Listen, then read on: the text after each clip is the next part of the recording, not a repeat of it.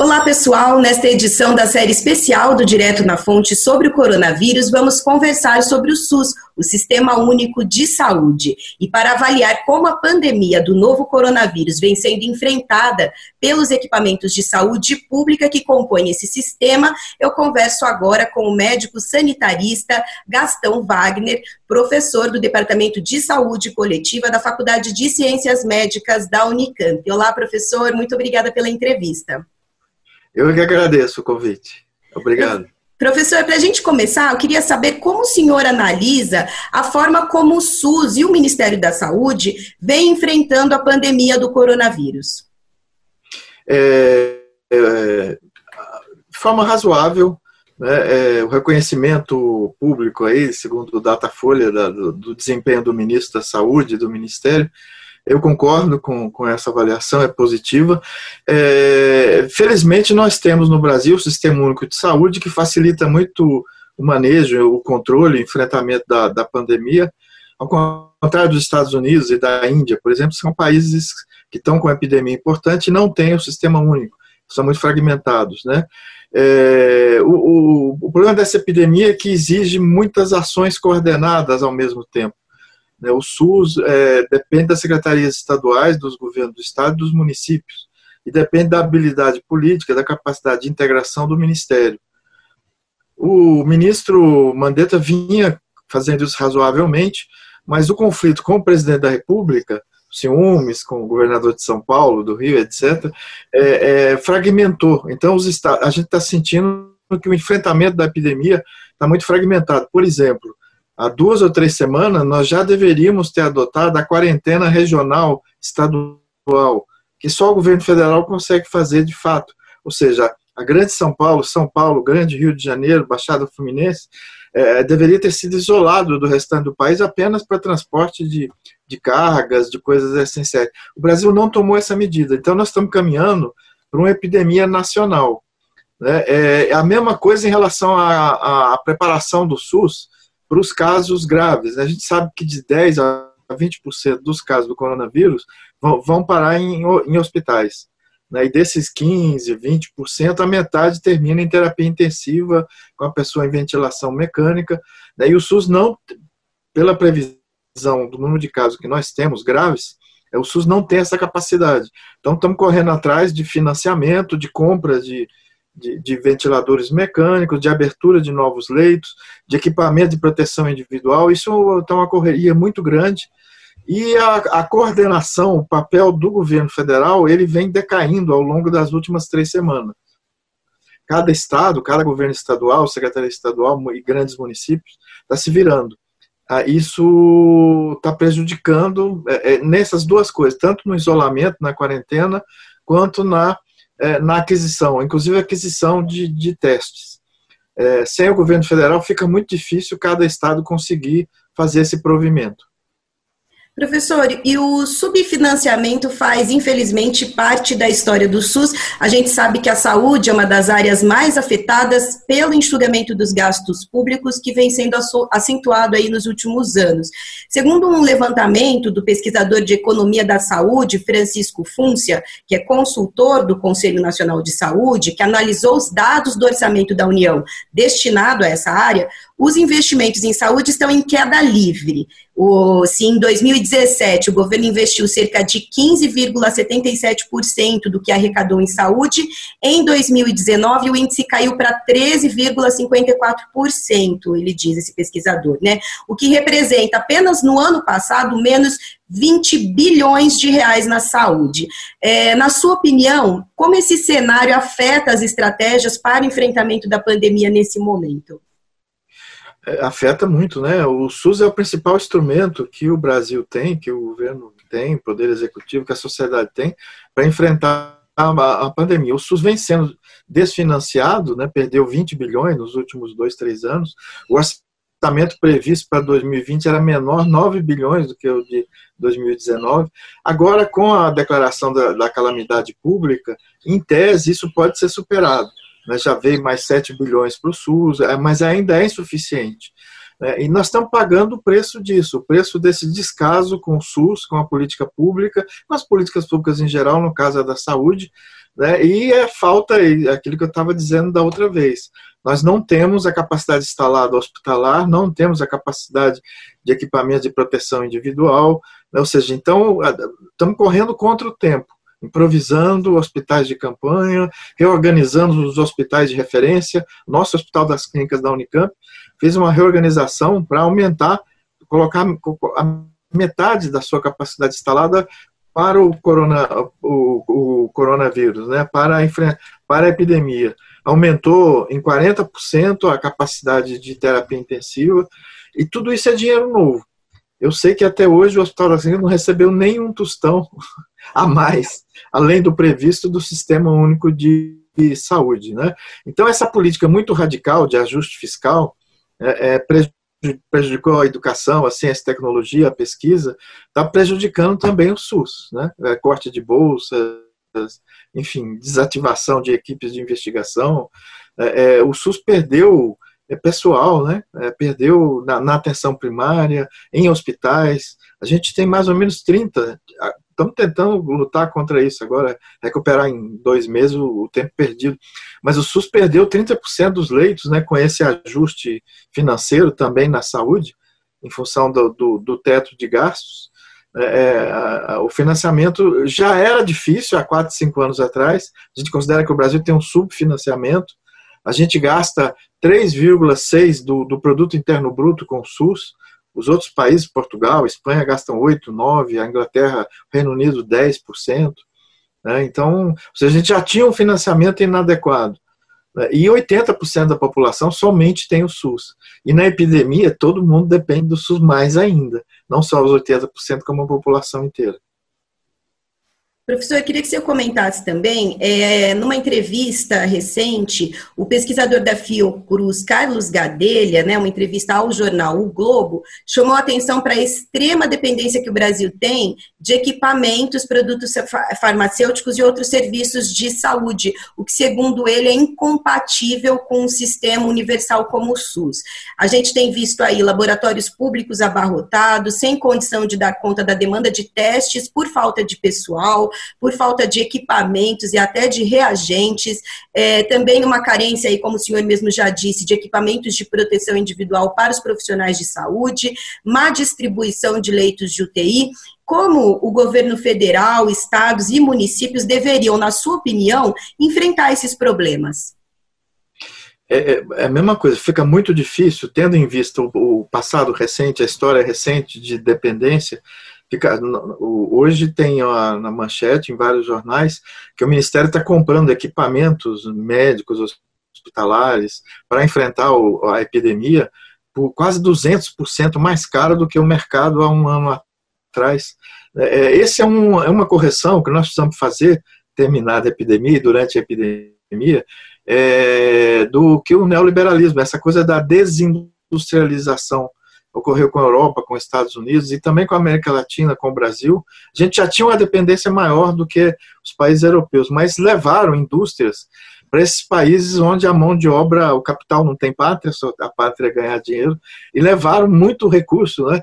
É, eu estava lendo agora, 80% da produção de equipamentos médicos hospitalares é, e de fármacos é, é Índia e China houve desmonte de fábrica, houve desemprego, se produziu desemprego.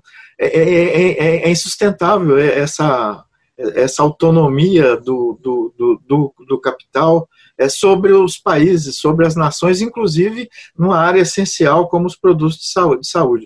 O que está fazendo agora é correr contra o prejuízo, fazer uma reconversão industrial, principalmente na área de equipamento de proteção individual, que é a indústria têxtil, não é só têxtil, mas principalmente têxtil, de plástico, então, nós estamos correndo atrás do prejuízo, readaptando indústrias. É, é, agora, na área de, de, de, ventilação mecânica, é muito mais difícil fazer uma reconversão industrial em dois, três meses. A gente está se virando razoavelmente com os equipamentos de proteção para os trabalhadores de saúde, médicos, enfermeiras principalmente, é, é mas com outros equipamentos a gente vai ter essa dificuldade. Felizmente, na área de pesquisa de ciência, a gente está fazendo ciência aberta, incrível, né? A comunicação está tá, tá, tá em, quase que em tempo real. as equipes de, de, investigação da Europa, de Israel, da, da China, do Brasil, dos Estados Unidos, estão se comunicando bem. Sim. Gente encontra vacina, remédios, anti, antivirais, etc. Professor, tem muita gente, né, até por influência do presidente da República, é, falando que essa, esse isolamento social ele é exagerado e que a gente já poderia é, voltar aí a uma vida razoavelmente normal. Qual a sua opinião sobre isso? É totalmente equivocado, não tem nenhuma base científica de, de epidemiológica. É o contrário. É, como não tem vacina, a gente não tem um, medicamento efetivo, né? É, o principal instrumento de prevenção, de profilaxia, é o isolamento social né, é o isolamento social. Com o isolamento social, a gente, essa tal de achatamento da curva, né, a gente diminui o teto, o número de casos, o contágio, interrompe o contágio e diminui, portanto, o número de casos graves e, e o número de óbitos.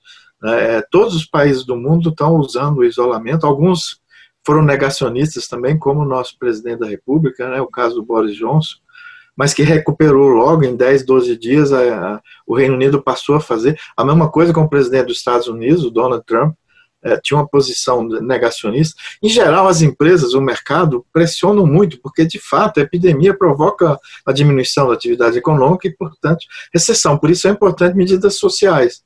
Começa a bolsa emergencial, que nós estamos fazendo, apoio à pequena e média empresa, porque é funda, vai ter que parar, a gente tem que parar mesmo. E o Brasil, eu já critiquei, nós não, nós não estamos parando o suficiente. E criou uma ambiguidade entre a orientação do presidente e do Ministério da Saúde. Né? Há uma, um enfraquecimento do isolamento em todo o Brasil, no estado de São Paulo. Já tivemos um padrão de quase 70% das pessoas isoladas. O levantamento do fim de semana é 55% no estado de São Paulo. Né? E uma pressão para flexibilizar essa palavra mágica. É, ou seja, daqui a 15 dias nós vamos pagar o preço com mais mortes, com mais internações, com, com fila, com, com a dificuldade do SUS de atender os casos graves. Bom, professor, é, diante de tudo isso que a gente falou, qual é o seu prognóstico para o SUS é, em relação aos desafios aí que a pandemia do novo coronavírus está colocando a todos nós? É difícil fazer uma previsão porque nós estamos numa época de muita incerteza. Né? O desempenho do SUS, por exemplo, depende da efetividade, da eficácia do isolamento. E o isolamento está com problemas, como eu já analisei, está heterogêneo, o governo federal, o presidente é contra, e o ministério tá, acabou se paralisando, né? Tanto não está estimulando, não está orientando, não está tomando a, a, a frente.